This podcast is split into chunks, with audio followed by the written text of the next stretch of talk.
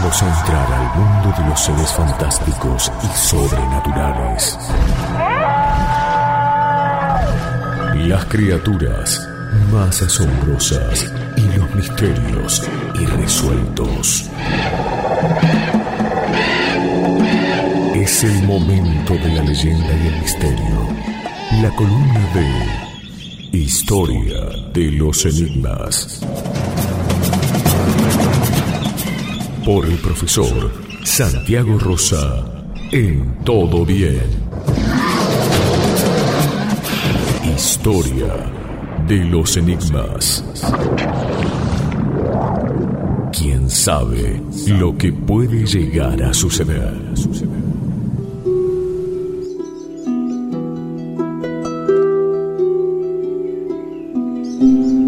Profe Santiago Rosa, ¿cómo le va? Buen día, bienvenido. ¿Qué tal? Muy buenos días. Queríamos hacernos presentes de acuerdo al calendario porque nos vamos a acercar al famoso Día de San Patricio, en el que todos toman cerveza, Sí, sin sí. saber por qué, ¿no? Porque les gusta la cerveza, ponen una excusa para tomar cerveza. Está bien, está bien, que, sí, que así sea, siempre que sea con cautela y con, con juicio, pero cada 17 de marzo se celebra el Día de San Patricio, nos quedó al medio y tiene mucho que ver con nuestra columna de misterios y enigmas.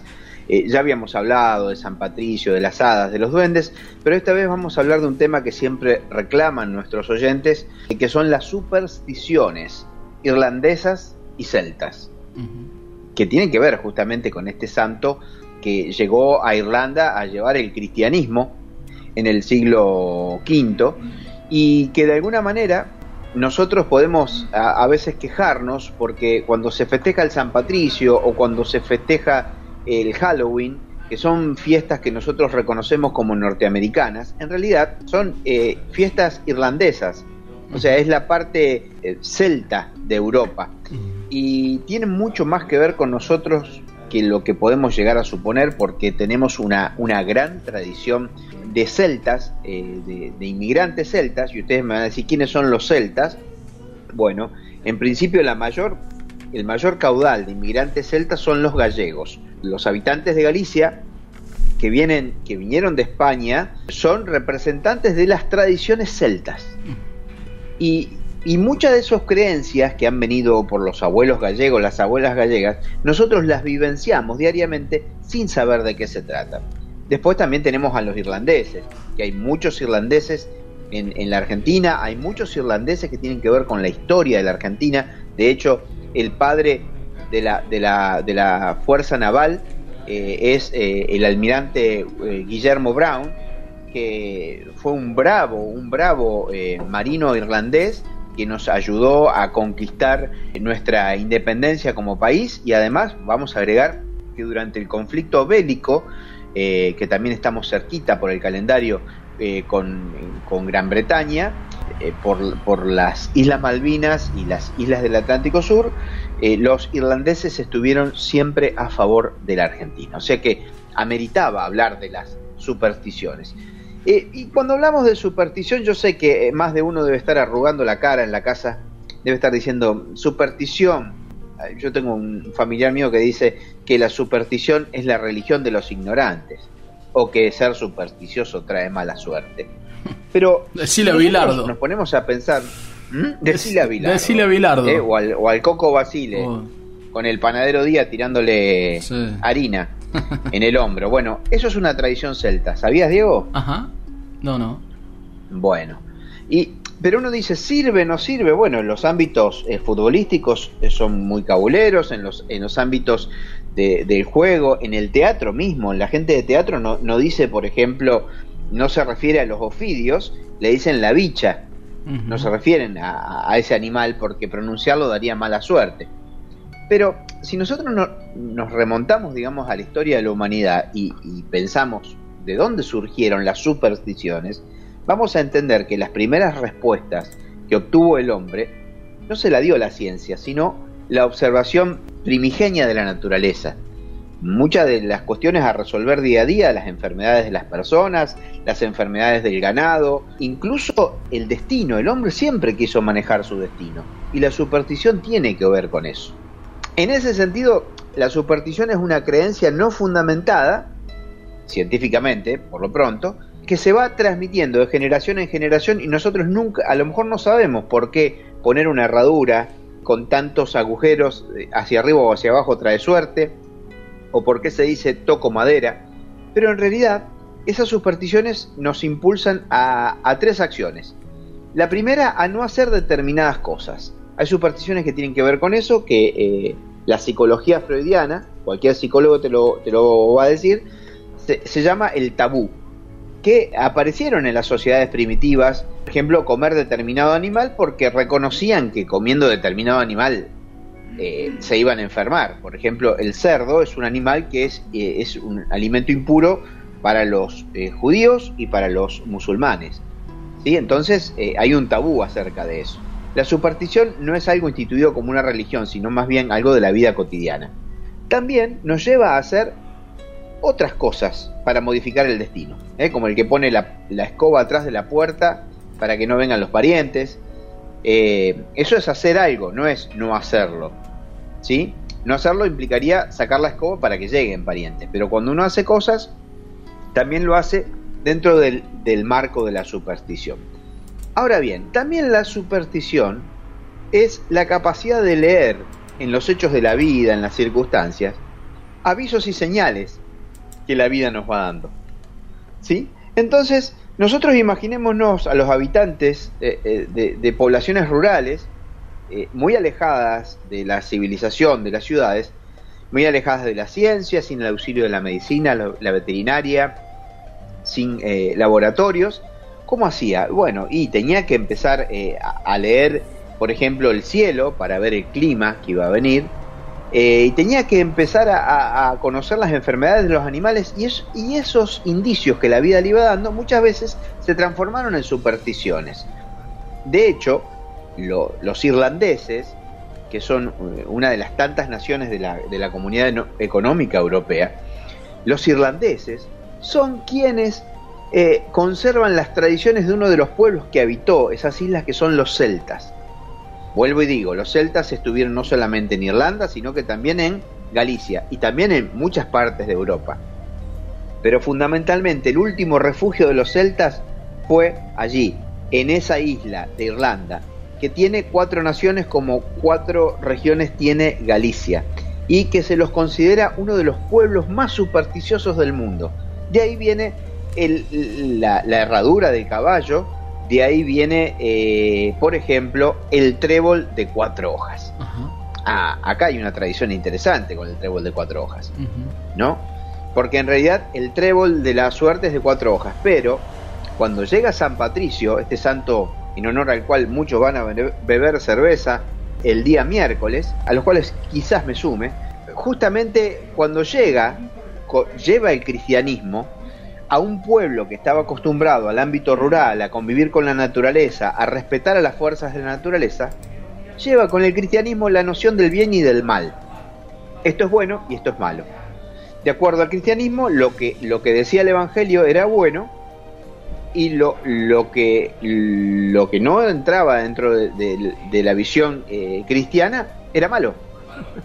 Eh, ¿Y qué era malo? Por ejemplo, las fuerzas de naturaleza, porque los celtas amaban profundamente a los árboles.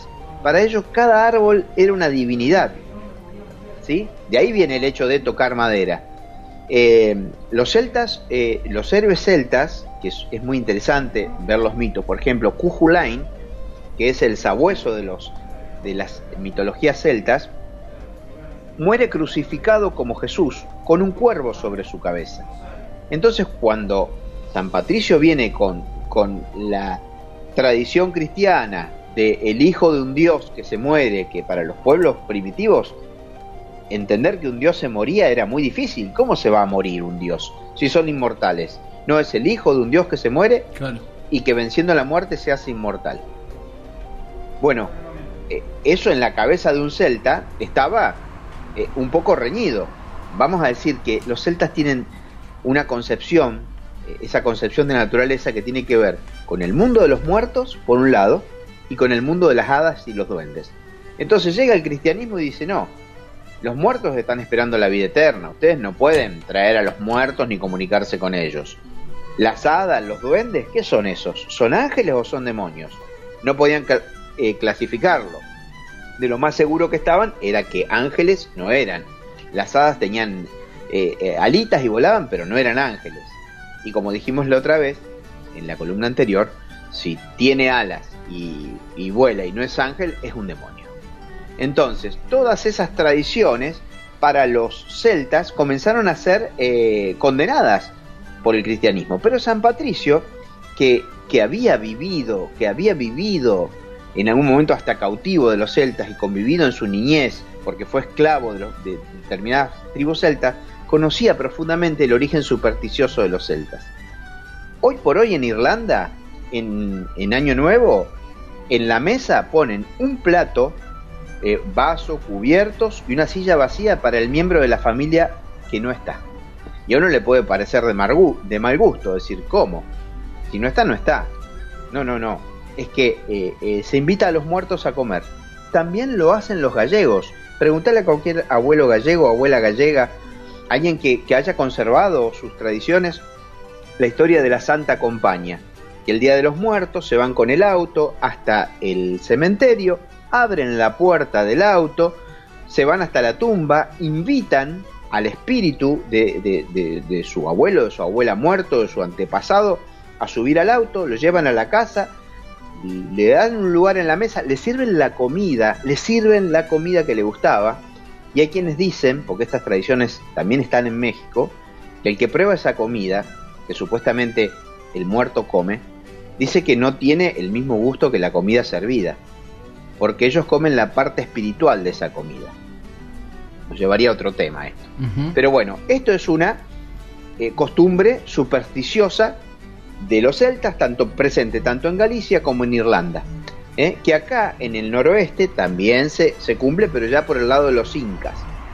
Entonces, vemos que ellos tenían una concepción del mundo de los muertos y el mundo de las hadas y los duendes muy distinta que el cristianismo. Lo que hace San Patricio es, en algunos casos, eh, unificar, se va dando una, una especie de conjunción en, esas dos eh, tradiciones, los antropólogos lo llaman el sincretismo, y entonces la idea de Padre, Hijo y Espíritu Santo, de tres en uno, como no era comprendido por, por aquellos pueblos celtas, él la explica a través del trébol que tiene eh, una hoja que tiene tres lóbulos, ¿sí?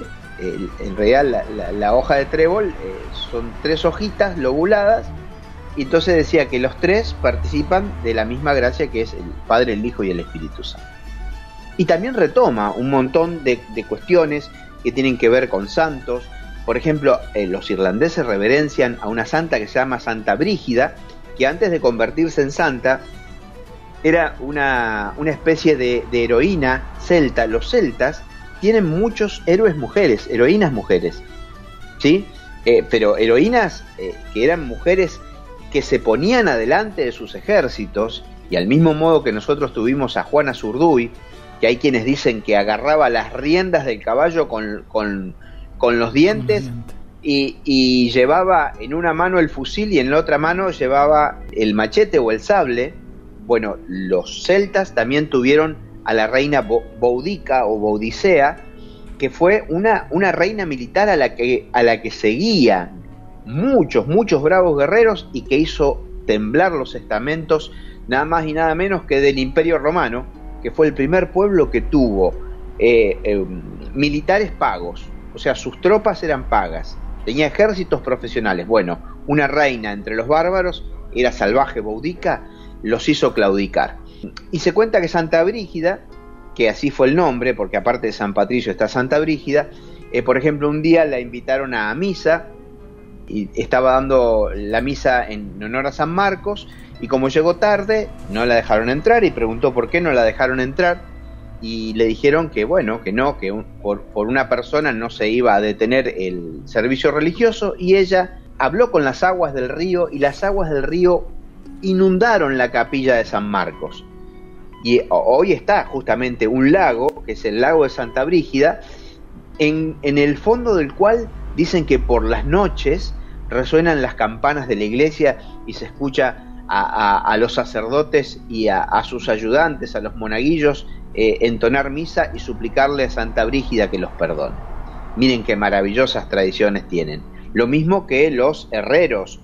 Los herreros eran tomados justamente como personas, al, igual que las brujas, por estos pueblos celtas, eh, como personas que podían manejar la magia, porque se cree que el hierro ahuyenta a los duendes. Y estos duendes, en los que ellos creían, por eso los irlandeses se los emparenta con la buena suerte, no eran buenos o malos. Por ejemplo, el Leprechaun, eh, que es el famoso duende que se ve de color verde, con una galera, que a propósito, eh, se llaman estos, estos seres, se llaman los elementales de la naturaleza y existen. Acá estoy diciendo algo controversial porque ahora me van a pedir que lo demuestre. Yo digo que se puede comprobar, pero no se puede demostrar. Un lindo nombre para un grupo musical, Los Elementales de la Naturaleza. Ah. Me encantó, me encantó. Y salimos por los pueblos. Claro, vestidos de duende. Eh, vestidos de duende. Bueno, es que ellos adoptan la forma humana, Diego, justamente porque ellos, como hablábamos de Adán y, Eva, que Dios los hizo a su imagen y semejanza, ellos tienen una veneración por la forma humana e incluso por la forma de aquellos primitivos habitantes de la Edad Media de Irlanda y por eso se visten así. Si se te aparece un leprechaun, Diego, te va a ofrecer tres deseos y vos lo vas a pedir. No. ¿No es cierto? Claro que sí. Cuando vos le pedís los, los tres deseos, como saben que eh, eh, la codicia humana es la que prima, te va a ofrecer un cuarto deseo. ¿Y vos qué le dirías, Diego, a ese cuarto deseo? Ah, está bien, ya está. Con tres está bien. Ah, bien. Listo, listo. ¿Majo? Yo el primer deseo que le pido es tener deseos ilimitados. Ah, mirá, estamos ante una profesional de los deseos. Y ya, yo si fuera un Leprechaun quedaría desorientado. Pero el tema es que no son ilimitados, Majo, ¿eh? Por eso, pero si deseos que están ilimitados. Bueno, pero fíjate vos, vos pedís deseos ilimitados, te va a dar tres, pero el límite va a ser el cuarto. Oh. Porque al cuarto te saca todos los deseos. O sea, al pedir ese deseo ilimitado, anulás los otros tres en el primero. Ah, está todo pensado acá. Ah, viste, menos mal que yo dije, no, está bien, con tres ya, está. con tres se queda. Eh. yo le pregunté a, a, Dai porque sé que eh, ella, bueno, no necesita muchas cosas. Oh. ¿No es cierto? En cuanto a los deseos. No, está bien, pedí por mí, Santi. Te lo cedo, Santi, no, hay problema. ya lo tiene todo. Bueno, los irlandeses en, el diario vivir tienen eh, mucho cuidado, por ejemplo, con la primera persona que se encuentran a la mañana. Tienen un montón de relaciones con los objetos de uso cotidiano, por ejemplo, los objetos punzantes eh, porque dice que los duendes le temen al hierro. Ustedes saben, por ejemplo, que los musulmanes, qué curioso que es esto del hierro, ¿no?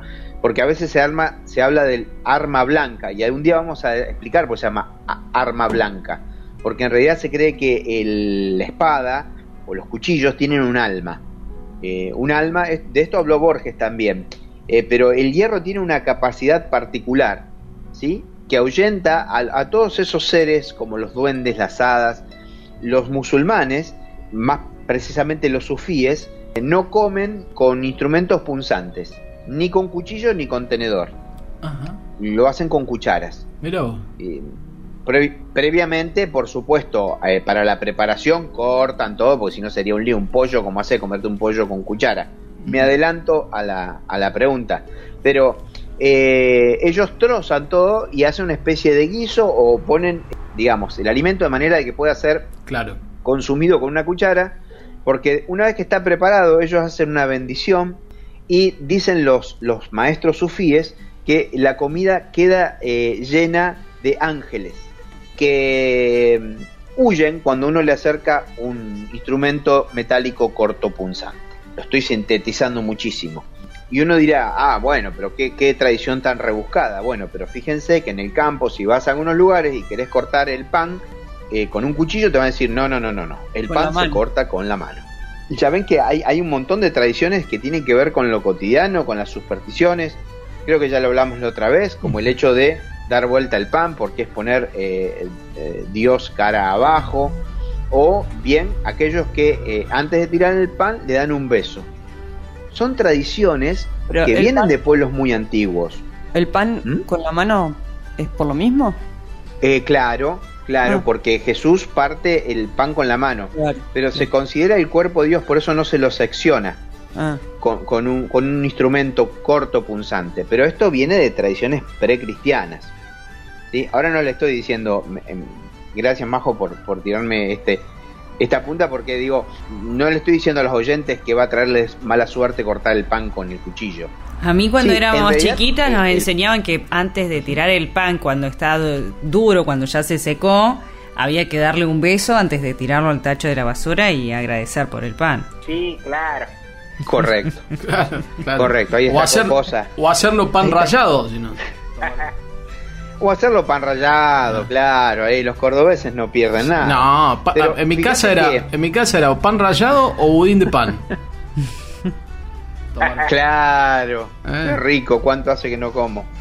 Ay, Cocosa me, me, me hace pensar con la, con la sonrisa. Bueno, si buscamos la causa lógica de las tradiciones, no existen, porque muchas se han perdido, muchas tienen que ver con eh, cuestiones que pasan eh, eh, en ámbitos rurales, que después eh, en la ciudad no tiene sentido. Y esto es hasta en la conducta de los animales. ¿Vieron aquel viejo dicho de en qué vuelta se echa el perro? ¿Vieron que el perro dice, das más vuelta que un perro para echarte? Sí, para sentarte. ¿En qué vuelta se echa el perro? en la última. En la última, muy bien. Por eso no quiero hablar con gente. Sí, pero. Ahí se está riendo Cocosa también. Bueno, pero esa costumbre que hace el perro es porque eh, los animales eh, eh, en el campo o en la estepa lo que hacen cuando dan vuelta es aplastar los pastizales que hay a su alrededor y tener un, lecho mullido. Entonces el perro en, nuestro patio hace también ese movimiento y se sienta en el, en el cemento, pobre, si no tiene dónde. Pero así también nosotros perpetuamos un montón de tradiciones, muchas de las cuales no tienen sentido y muchas de las cuales tienen que ver con un respeto hacia la naturaleza.